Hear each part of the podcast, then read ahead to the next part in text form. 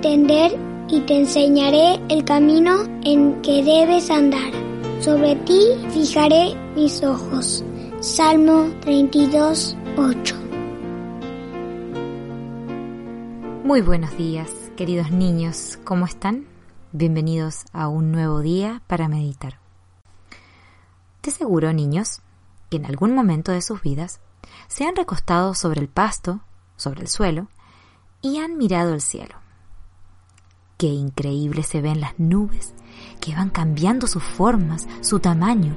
Se mueven lentamente y otras veces muy rápido. Y de seguro, ¿quién no ha jugado a buscar a qué se parecen? Mira, mamá, esa se parece a una mariposa. Realmente es muy entretenido.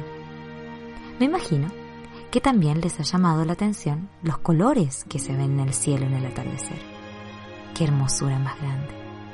El cielo, qué maravilloso lugar. Pero ¿quién se ha puesto a pensar en ir al cielo?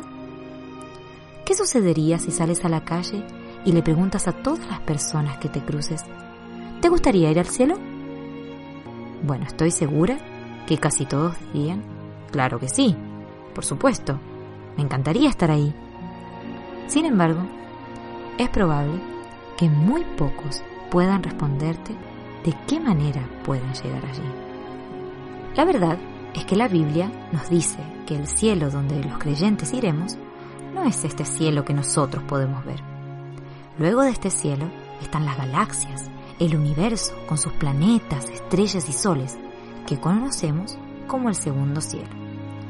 Y por último, el tercer cielo, donde está la morada de Dios, aquel lugar donde fue arrebatado el apóstol Pablo, el paraíso, donde oyó palabras inefables que no le es dado al hombre expresar.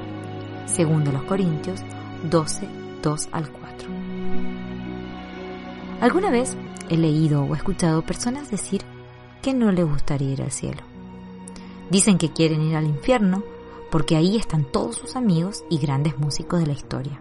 Así que debería ser un lugar genial la verdad es que quienes piensan así están muy equivocados. La Biblia dice que el infierno es un lugar donde habrá llanto y crujir de dientes. ¿Qué lugar tan triste será el infierno para aquellos que no quieran recibir al Señor Jesús como su Salvador? Por supuesto, no hay diversión en el infierno. La Biblia también dice que el infierno es para el diablo y sus ángeles, y que el que no se halló inscrito en el libro de la vida fue lanzado al lago de fuego, que es el infierno. Mateo 25, 41 y Apocalipsis 20, 15. Realmente nosotros esperamos, queridos oyentes, que ninguno de ustedes termine en aquel lugar tan terrible. Si realmente te has arrepentido de tus pecados, y has creído que Jesús murió por ti, entonces un día estarás en el cielo. Si leemos los últimos capítulos de Apocalipsis, allí aprenderemos mucho acerca del cielo. Y si bien la palabra nos cuenta mucho acerca de este lugar precioso, nos habla más de la persona que está en el cielo. Sí, la verdad es que para un creyente, el cielo es un lugar de bendición y maravilloso porque el Señor Jesús está allí. Cuando un cristiano muere, la Biblia dice que ha partido para estar con Cristo, lo cual es muchísimo mejor. Filipenses 1:23. También leemos que desde ese momento el cristiano está ausente del cuerpo y presente con el Señor. 2 Corintios 5:8.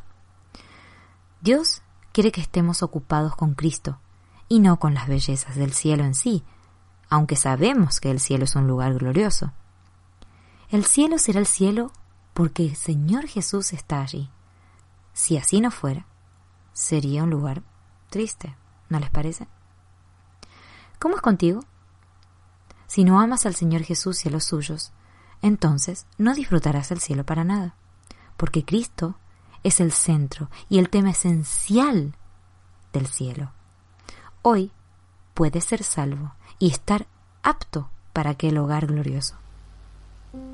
Te rogamos que recibas a Jesús como tu Señor y Salvador ahora mismo puedes pasar la eternidad alabando a Dios.